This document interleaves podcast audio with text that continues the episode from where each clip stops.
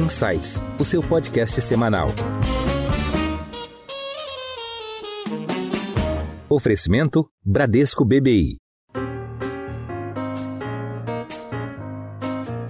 Bem-vindos a mais um episódio do Insights, o seu podcast do Banco Bradesco. Nos últimos dias, o Bradesco BBI realizou a 12ª edição da London Conference em formato 100% digital. O evento contou com a participação de empresas nacionais e internacionais representadas por executivos C-level, além de palestrantes e investidores de diversos setores. Os convidados de hoje, que vão nos contar um pouco sobre o que rolou no evento, são o André Carvalho, estrategista-chefe do Bradesco BBI, e Richard Cathcart, analista sênior de varejo e e-commerce do Bradesco BBI. Bem-vindos, André e Richard. Obrigado, Priscila. Obrigado, Priscila. Um prazer. Bom, para começar, eu gostaria que vocês fizessem um balanço de como foi o evento e quais foram os principais temas abordados durante esses cinco dias de London Conference. Vamos começar aqui com o André, por favor, André. Olha, eu vou destacar três pontos principais que marcaram essa conferência. Primeiro, foi a maior conferência que o Bradesco BBI fez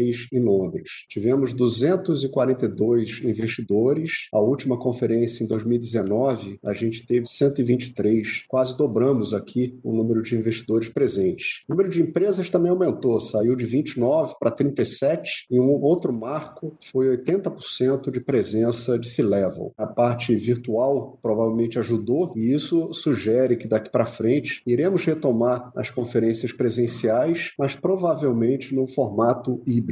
O segundo aspecto que me chamou a atenção foi o interesse dos investidores por encontrar as empresas. Foi marcante que não houve uma definição setorial muito clara. O que os investidores procuraram foram as empresas com as melhores histórias bottom-up, histórias de disrupção tecnológica, histórias de M&A, fusões aquisições, histórias de infraestrutura foram muito marcantes e entre as que mais tiveram interesse aqui dos investidores. Na parte macro, os investidores estavam querendo monitorar riscos e saber sobre a repercussão de um PIB que está surpreendendo para cima. Há pouco se falava de um crescimento só de 3% no Brasil em 2021. Hoje já se fala em 5% ou mais. Essa surpresa, ela reduz prêmio de risco e traz boas novas para o lucro das empresas. Eu acho que foram os pontos que me chamaram mais atenção. Legal, André. E na abertura, a gente teve a presença do presidente da Câmara, né, o Arthur Lira. Quais os pontos mais relevantes que a gente poderia destacar dessa conversa com o Arthur Lira? Primeiro, uma conversa muito franca. O presidente da Câmara, ele trouxe a primeira mensagem de que as reformas iriam andar, ele está empurrando as reformas. No caso da administrativa, ele deixou muito claro que a comissão especial seria montada, como foi essa semana, os componentes, 38 membros escolhidos entre os líderes partidários para dar presença a todos os partidos, um debate bastante democrático, com a expectativa de que a reforma administrativa seja aprovada na comissão especial antes do recesso de julho da Câmara. Câmara. Na parte da reforma tributária, o presidente da Câmara, Arthur Lira, foi muito claro em dizer que a reforma tributária começará pelo debate da contribuição sobre bens e serviços, que irá substituir o PIS e o COFINS, um verdadeiro IVA federal. Ele quer levar essa discussão direto para plenário. Interessante ele nos dar essa priorização. As mudanças no imposto de renda ainda estão sendo debatidas dentro do governo. O presidente da Câmara cobrou do governo que apresente a sua proposta, mas provavelmente isso vai ser deixado um pouco para frente para que não embole muito o meio do campo na Câmara. Tem muitos temas lá relevantes. Outro ponto foi a MP da Eletrobras. O presidente da Câmara, Arthur Lira, se mostrou bastante otimista quanto à aprovação dessa MP, que vence dia 22 de junho, ou seja, premente essa aprovação. Ela está no Senado hoje, deve ser aprovada semana que vem no Senado e voltar para a Câmara, dar sua palavra final antes do dia 22 de junho. Ponto aqui também importantíssimo. Um outro ponto que o Arthur Lira frisou foi que a janela para aprovação de reformas é 2021. Vamos parar de falar de eleições agora, isso atrapalha o andamento das reformas, ou a gente aprova em 21 ou as reformas ficam para 2023. É um ponto importantíssimo. Em relação a eleições de 2022, não podíamos deixar de colocar na mesa esse assunto. O presidente Arthur Lira falou: olha, até antes de maio de 2022, a gente provavelmente não vai ter mais nenhuma notícia relevante desse lado. Então vão ser aí 12 meses, um jogo jogo mais ou menos colocado. Então, para preços de ativos, provavelmente eleições de 2022 vão ser pouco relevantes até maio de 2022 e ali, a partir de então, vão começar a ser bastante importantes. Legal, André, e você mencionou a Eletrobras, né? A gente teve também um painel sobre a privatização da Eletrobras, com a participação do CEO da companhia, né, o Rodrigo Limp,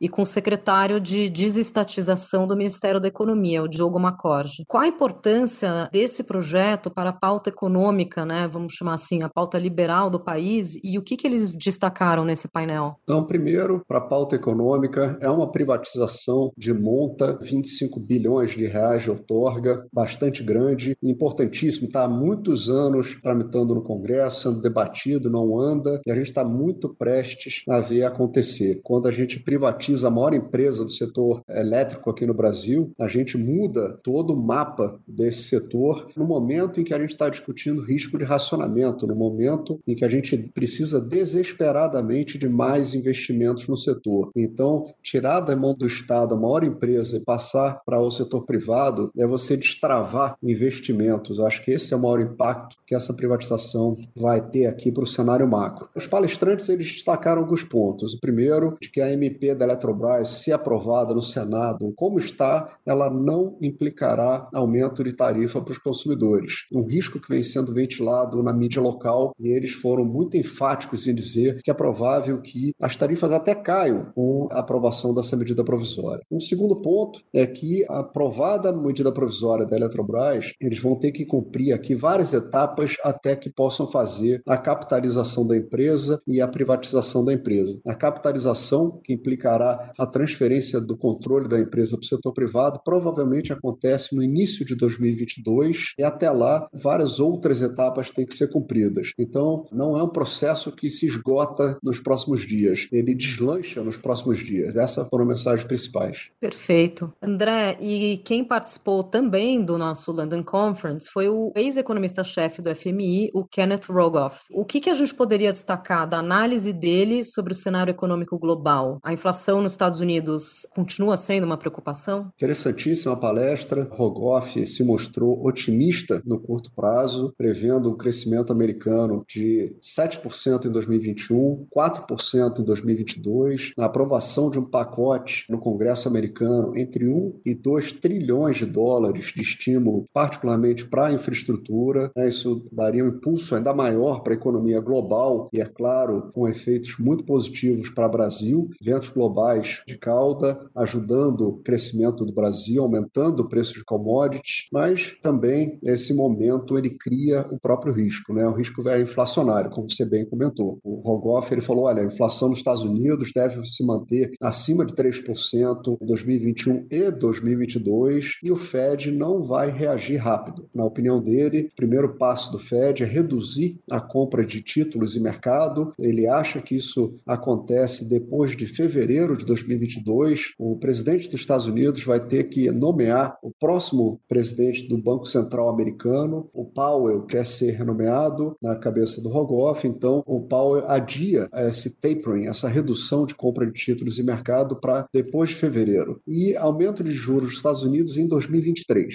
Esse é o cenário base. Qual é o principal risco para a economia global? É o Banco Central americano antecipar esse aumento de juros e fazê-lo já no ano que vem. Aí a gente sabe que nunca é um processo muito ordenado, né? Os investidores, nesses casos, eles ficam com muito medo, têm uma postura muito defensiva inicialmente. Em países emergentes, normalmente você precisa ter alto apetite ao risco para o dinheiro vir para cá, para o nosso lado. Quando os investidores se mostram mais avessos ao risco, eles concentram mais seus investimentos em países desenvolvidos. Então, alguma turbulência para 2022 a gente deve ter por conta disso. É uma questão mais para o ano que vem do que para esse ano.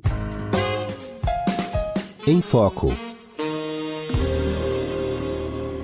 André, lá no início você comentou sobre o IVA, né, o imposto de valor adicionado, que foi um tema também trazido pelo ministro Paulo Guedes, né, que ele também abordou pontos sobre a recuperação econômica do Brasil. Quais as perspectivas de mercado? O que, que o ministro Paulo Guedes destacou ali de agenda e quais os principais pontos desse painel? Olha, me chamou a atenção o fato do ministro Paulo Guedes estar tão alinhado com o presidente da Câmara. Os dois estão empurrando uma reforma tributária possível, uma reforma fatiada que provavelmente começa com o IVA federal, que é essa tal do CBS, Contribuição sobre Bens e Serviços. Esse acho que é o primeiro passo na reforma tributária, tanto na cabeça do ministro Paulo Guedes quanto do presidente da Câmara, Arthur Lira. Então, provavelmente é por aí que a gente vai começar mesmo. O segundo passo são mudanças de imposto de renda. O ministro Paulo Guedes salientou algumas intenções do governo seriam tributar dividendos, ao mesmo tempo reduzindo o imposto de renda sobre as empresas de 25% para 20% em dois anos. E a tributação de dividendos indo de zero, atualmente são isentos, para 15%,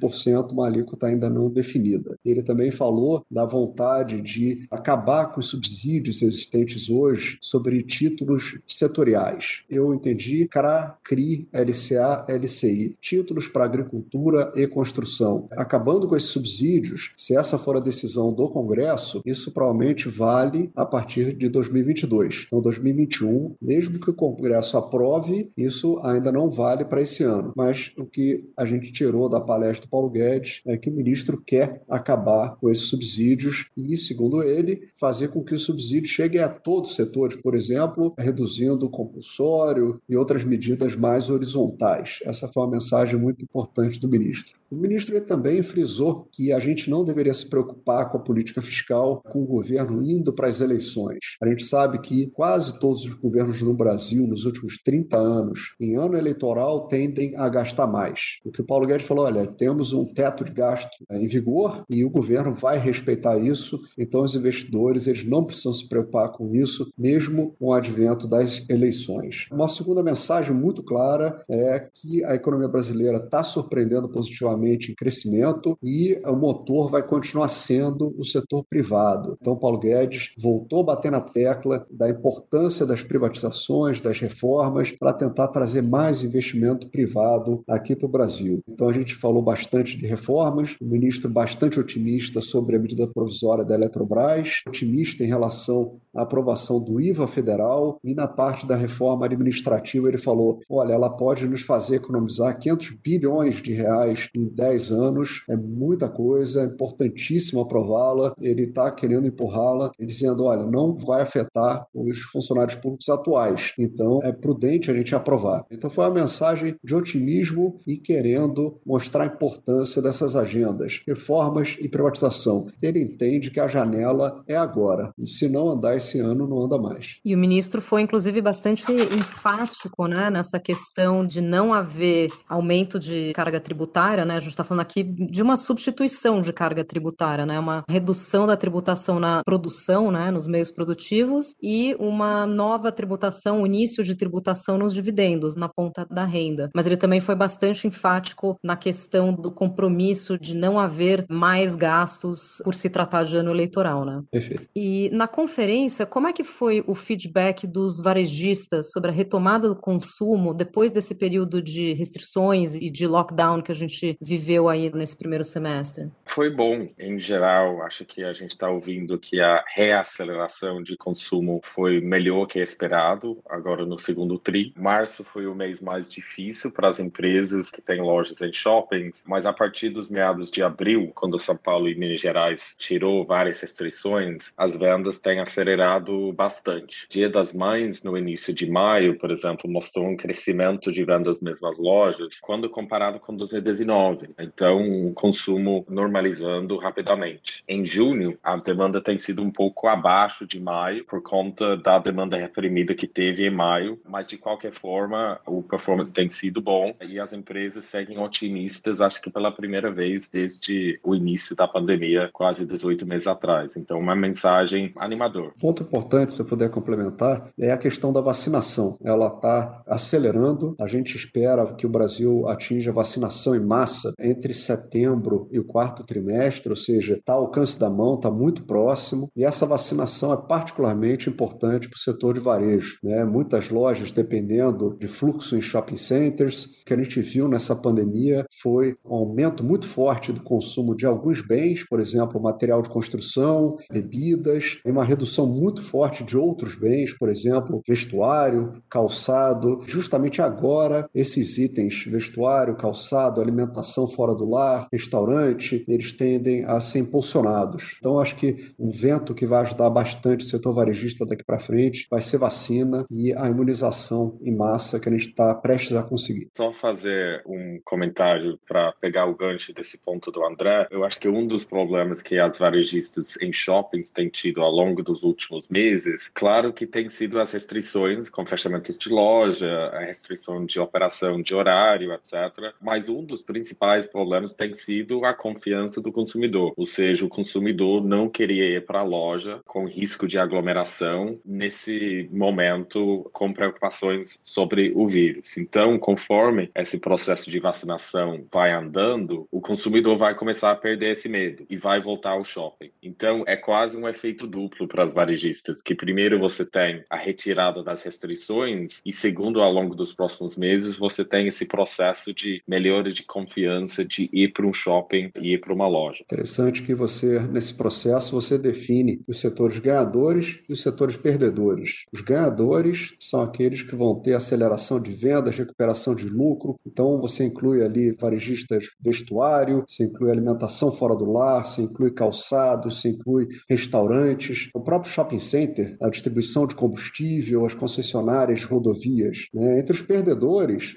foram aqueles que foram artificialmente turbinados durante a pandemia. Por exemplo, o setor de bebida, alguma coisa de e-commerce também, alguma coisa que também de parte do setor de saúde. Tá? Então, a gente está, nesse momento, reavaliando ganhadores e perdedores nessa transição para a normalidade. Só para pegar mais um gancho aqui, mas o André estava falando dos vários categorias, acho que talvez um que vale a pena só destacar são as varejistas de, de vestuário, que geralmente têm uma vida relativamente difícil, dado que eles têm coleções que têm conteúdo de moda. Então, se você não consegue vender, geralmente você tem que promocionar e isso machuca a margem. O feedback que a gente recebeu dessas empresas da conferência é que, primeiro, a retomada de consumo tem sido rápido desde o início do segundo TRI, que ajuda as empresas a vender, mas o outro ponto muito importante é que a clima em maio foi muito favorável ficou frio. Então as empresas conseguiram vender essas coleções de inverno, que significa agora que a gente está chegando mais perto ao final do trimestre, não vai ter aquela corrida para ter que essencialmente queimar estoque. Então não é só esse ponto de retomada e melhora de confiança do consumidor que está ajudando, você tem um cenário inteiro que é muito bom para as margens, a recuperação das margens dessas empresas. E Richard, agora nesse momento de abertura com essa expectativa, né, de ter a população vacinada até o final do ano, com essa retomada, né, do varejo presencial, vamos chamar assim, o que que isso significa para o e-commerce? Quais são as expectativas e como isso vai afetar o e-commerce olhando daqui a um ano, por exemplo? Sim, o ano passado, a e-commerce realmente foi um ano extraordinário, com vendas em alguns casos crescendo 100%, e são bases de vendas muito grandes, então o crescimento de 100% realmente é muita coisa. O ano passado foi bem forte mesmo. Em relação a esse ano, e olhando um pouco mais para frente, no início de 2021, a gente teve uma visão cautelosa, principalmente pelos fatores que você comentou. Você vai ter um processo de reabertura de lojas, a gente acha que as pessoas vão voltar para as lojas e isso, enfim, vai talvez machucar o e-commerce um pouco. Mas as tendências que a gente está vendo agora no segundo TRI, que é o ponto que o e-commerce realmente acelerou o ano passado, estão sugerindo que talvez a nossa visão era um pouco cautelosa demais. E o e-commerce agora em maio, a gente acha que continua crescendo, quando no início do ano a gente achou que tinha uma chance de, de até ser negativo. Então, eu acho que o motivo disso, apesar do fato que você tem lojas reabrindo, é que o ano passado você teve uma onda de novos consumidores indo para e-commerce. E parece que esses consumidores continuam comprando no e-commerce e, além disso, eles estão começando a comprar outras categorias e comprar com mais frequência. Então, apesar dessa base muito alta, que está tendo um impacto, sim, o crescimento está desacelerando, mas acho que de jeito nenhum que a perspectiva é negativa para e-commerce esse ano. Está sendo um pouco melhor do que a gente esperava. Eu acho que outro ponto que é relevante para comentar aqui é o nível de serviço dos principais plataformas de e-commerce. Então, Magazine Luiza, Mercado Livre, Americanas e Casas Bahia, todos têm um nível de serviço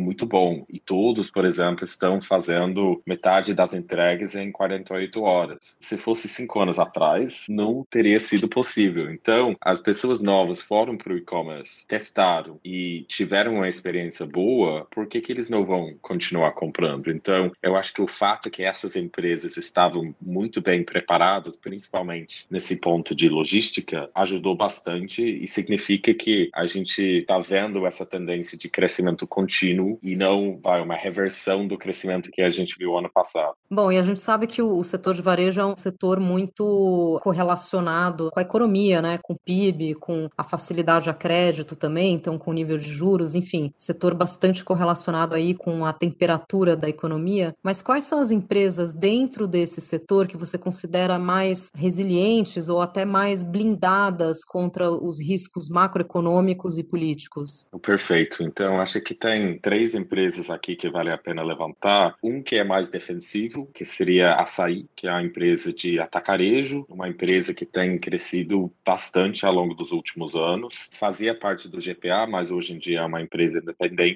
e a gente acredita que essa empresa vai continuar crescendo a receita e os lucros em high teens ao longo dos próximos anos. E dado que a venda de itens alimentares, enfim, é uma venda muito defensiva e é uma empresa que também se beneficia com a reabertura da economia, porque tem uma grande parte das vendas que são feitos para pequenos negócios, bares, baladas, restaurantes pequenos. Então, esse tipo de consumidor de atacarejo ainda não voltou a comprar. Então, acho que esse seria o primeiro que eu falaria. O segundo seria Natura, que, bom, a gente acredita que eles têm várias estratégias bottom-up, que vai ajudar a empresa a crescer, enfim, apesar de qualquer movimento macro. E a terceira é a Alpargatas, uma empresa que, enfim, talvez todo mundo conhece melhor pelas Havaianas, e eles estão crescendo bastante no mercado internacional, com uma nova estrutura de gestão, um novo foco em alguns países chaves, China, Estados Unidos e Europa. E isso é um crescimento que a gente acha que vai continuar mesmo com alguma volatilidade, vamos dizer, na situação macro e potencialmente político no Brasil no ano que vem.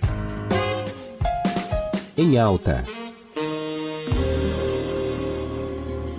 Bom, voltando agora para a política, falando aqui da política nacional. André, quais as perspectivas para a corrida presidencial de 2022? A gente teve na Conferência de Londres um painel sobre isso. Podemos falar com três consultores, três analistas políticos super experientes. Primeiro, que eles dizem que a gente não deve prestar muita atenção nas pesquisas de opinião atuais. A gente está muito longe das eleições, o eleitor ainda não foi ativado e muita coisa ainda vai mudar. Com a vacina vacinação em massa chegando para setembro, quarto trimestre do ano, provavelmente, segundo eles, a aprovação do presidente Bolsonaro vai melhorar daqui para frente. Então, se o rating ótimo e bom do presidente hoje está na faixa de 26, 27%, é provável, segundo eles, que esse número chegue a 30 ou um pouco mais no final de 2021 entrada de 22. Então, esse é um quadro em que o ex-presidente Lula se mantém forte, o atual presidente Bolsonaro, ele melhora a sua avaliação diante da população e do eleitor, e com isso eles reduzem as chances de aparecer uma terceira via, um terceiro nome competitivo para disputar as eleições do ano que vem. Então, na ótica dos analistas políticos com quem conversamos, as eleições do ano que vem serão polarizadas. O quadro atual a favor do ex-presidente Lula deve mudar com a queda da inflação, aceleração do PIB e a vacinação acelerando aqui no Brasil. Uma pergunta relevante que a gente fez para os consultores foi em relação à discussão sobre política econômica no próximo governo. E há um consenso de que tanto o presidente Bolsonaro como o ex-presidente Lula, eles tendem a moderar suas posições à medida em que se aproximam das eleições para tentar conseguir conquistar o eleitor mediano. Essa é uma observação muito importante, porque os investidores estão muito preocupados com esse evento eleições, têm muita dificuldade de ver o que vai acontecer a partir de 2023, mas se o discurso dos candidatos realmente moderar, a gente pode ter um cenário um pouco mais tranquilo perto das eleições. Os consultores eles chegaram a argumentar que o ex-presidente Lula, por exemplo, teria bastante incentivos para nomear o seu ministro da Economia ou apontar o seu ministro da Economia antes das eleições, de tal forma a tranquilizar o eleitor mediano, o mercado financeiro, os investidores, de que ele não seria uma ameaça para os investimentos. Assim, são palavras tranquilizadoras. Resumindo, de agora até maio, junho do ano que vem, vamos focar única e exclusivamente na aprovação presidencial. A partir de maio do ano que vem, junho do ano que vem, a gente começa a olhar as pesquisas de opinião para ver quem será o favorito e os candidatos tendem a se movimentar tentando moderar, tentando nos dizer o que farão. Isso pode trazer tranquilidade. Será um evento bastante turbulento, como sempre é, mas os candidatos precisam conquistar o eleitor mediano. Ok, falando um pouco agora sobre América Latina, teve um encontro com o professor Patrício Navia, né, da New York University, e também com o pesquisador do SIDAC, Luiz Rubio. E eles destacaram os rumos sociais, políticos, econômicos dos países latino-americanos. O que, que a gente poderia destacar aqui dessa conversa? Bom, eles falaram particularmente sobre três países: México, Chile e Peru. México, você teve eleições lá agora dia 6 de junho e, segundo os palestrantes, o presidente AMLO foi o grande derrotado nessas eleições. O partido do presidente Morena perdeu 20% de seus assentos na Câmara dos Deputados do México, perdeu força e, com isso, o partido do presidente vai ter que unir esforços com mais dois outros partidos, entre eles o Partido Verde, para conseguir maioria simples. Ou seja, acabou a agenda radical do presidente AMLO, segundo os consultores com quem conversamos. Essa é uma notícia boa para mercados. O presidente, então, vai ter que negociar mais, vai ter que ceder mais, provavelmente vai avançar com medidas que serão melhores para o mercado. O mercado estava particularmente preocupado com a reforma no setor de energia, uma reforma tributária. Essas eleições vão reduzir a força do presidente para aprovar matérias nocivas às empresas e aos investidores. Indo para o Chile. O Chile, ele está, nesse momento, tem um grupo preparando uma nova Constituição para o Chile e, segundo os consultores com quem conversamos, essa Constituição provavelmente ela será longa e implicará em muitos mais gastos fiscais. Ou seja, é provável que o Chile, daqui para frente, que sempre foi um exemplo na América Latina em termos de condução da macroeconomia, ele sofra uma significativa deterioração na sua macroeconomia, com mais gastos públicos, mais tributos, ou seja, mais governo e menos setor privado. Então, para mercado, notícias negativas. Do lado do Peru, o Peru ele também teve eleições agora dia 6 de junho, eleições para presidente, o resultado final ainda não foi oficializado, mas está parecendo que o candidato da extrema esquerda foi eleito. Então o candidato Castillo é provável presidente do Peru e isso para mercados também não é boa notícia, porque o candidato foi eleito em uma plataforma que implicará em mais gastos públicos, aumento da presença do Estado na economia, aumento do risco regulatório sobre vários setores. Então, se do lado dos países andinos as notícias políticas são ruins, do lado de México as notícias políticas são boas e do lado de Brasil, que a gente está vendo na margem, também são notícias boas. A gente, no nosso portfólio de ações da América Latina, a gente tem, por exemplo, uma posição acima da neutra para Brasil, uma posição neutra em México e a gente recomenda uma posição pequena, underweight, para países países andinos. O André, quando está falando aqui do AMLO, ele está se referindo ao Andrés Manuel López Obrador, que é presidente do México desde dezembro de 2018. Seu guia.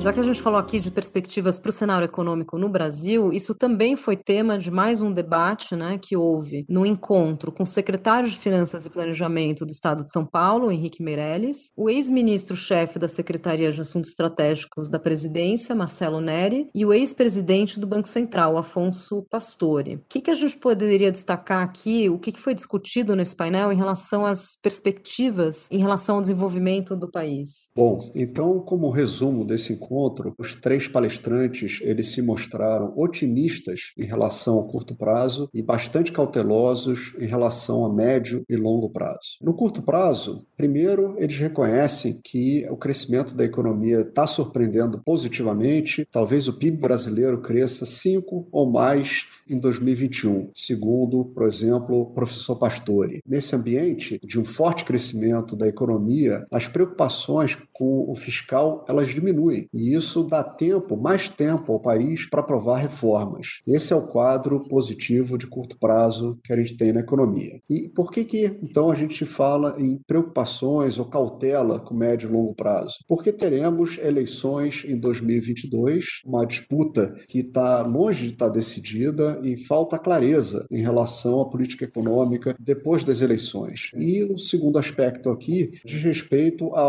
desafios estruturais que os palestrantes chamaram atenção para o Brasil no longo prazo. Eles falaram assim: olha, não tem como pensar a longo prazo no Brasil se não colocar sob controle as contas públicas. A dívida do governo ela é superior a 80% do PIB, então qualquer deslize passadas eleições pode ser muito negativo para o país. Controlar a conta pública é o primeiro objetivo de médio e longo prazo que o Brasil deveria ter. Um segundo objetivo deveria ser aumentar a produtividade do país. O país ele cresce pouco há décadas, particularmente porque a produtividade é extremamente baixa. E aí entra a questão da agenda de reformas. A agenda de reformas, a gente tem reformas que ajudam nas contas públicas, por exemplo, a reforma administrativa, mas tem reformas que ajudam muito na produtividade, por exemplo, a reforma tributária. E aqui o ex-ministro Meirelles, atual secretário de São Paulo, foi muito claro em dizer: olha, a reforma tributária deveria começar pela criação de um IVA nacional. Não basta ser um IVA federal, tem que incluir ICMS e ISS, estados e municípios na reforma, porque o principal problema das empresas é o ICMS e os governadores querem a inclusão na reforma. Então foi uma clara manifestação para uma reforma tributária mais ambiciosa. O professor Pastore pediu a palavra em seguida e falou: olha, a reforma tributária é importantíssima, mas também temos que lembrar sobre a abertura comercial. O Brasil é um país fechado, tem alíquotas de importação sobre vários itens na faixa de 35%. Isso é um absurdo para a realidade econômica atual. O Brasil precisa se integrar mais nas cadeias produtivas globais. Reduzindo tarifas de importação, você aumenta a eficiência da economia, reduz a inflação, melhora a produtividade. Então, primeiro item da agenda estrutural fiscal. Segundo item, produtividade. Terceiro item, distribuição de renda. E aí aqui entrou o ex-ministro Marcelo Neri falando, olha, é, os índices de pobreza no Brasil pioraram com a pandemia, o percentual de pessoas pobres no Brasil era 11% em 2019, veio para 13% agora, é um número alto, e a principal causa desse aumento da pobreza foi a perda de postos de trabalho. Então, para a gente melhorar os indicadores sociais sociais do Brasil, você precisa de emprego e vacina. Ele foi muito claro sobre isso. E quando ele falou sobre quem mais perdeu, ele falou foram os jovens e os trabalhadores menos qualificados. Então não adianta o Brasil criar poucos empregos super sofisticados, porque o que o Brasil precisa são de muitos empregos de baixa qualidade para dar oportunidade para os jovens e absorver esse exército pouco qualificado que a gente tem disponível aqui no Brasil. Então é interessante esse debate, um debate extremamente difícil, equacionar as questões fiscal, produtividade e distribuição de renda deveriam ser as principais prioridades do debate eleitoral que a gente deveria ver ano que vem. Obrigada, André. Estamos chegando aqui ao final do nosso episódio. Queria agradecer aqui o André Carvalho, estrategista-chefe do Bradesco BBI, que trouxe aqui os melhores momentos dos painéis do BBI London Conference. André, muito obrigada pela sua presença. Obrigado, Priscila. Agradeço a oportunidade. Conferência de Londres, a gente tem todo ano, ano que vem teremos de novo, todos convidados aqui. É um grande prazer fazer essa conferência, estar diante de pessoas, autoridades que nos apontam para o futuro, nos dizem o que vem pela frente. Vocês veem que tem muitas mensagens importantes para a gente pensar. Obrigado, gente. E queria agradecer também o Richard Cathcart, que é analista sênior de varejo e e-commerce também do Bradesco BBI e que nos trouxe aqui os pontos mais relevantes do setor. Richard, obrigada pela sua presença no Insights. Obrigado a você também, Priscila. Foi um prazer poder compartilhar alguns dos nossos insights da conferências, nossas perspectivas para o setor de varejo. E para quem quiser saber mais sobre o que rolou na London Conference, a cobertura do evento está disponível no LinkedIn do Bradesco BBI. Sigam lá. Até a próxima!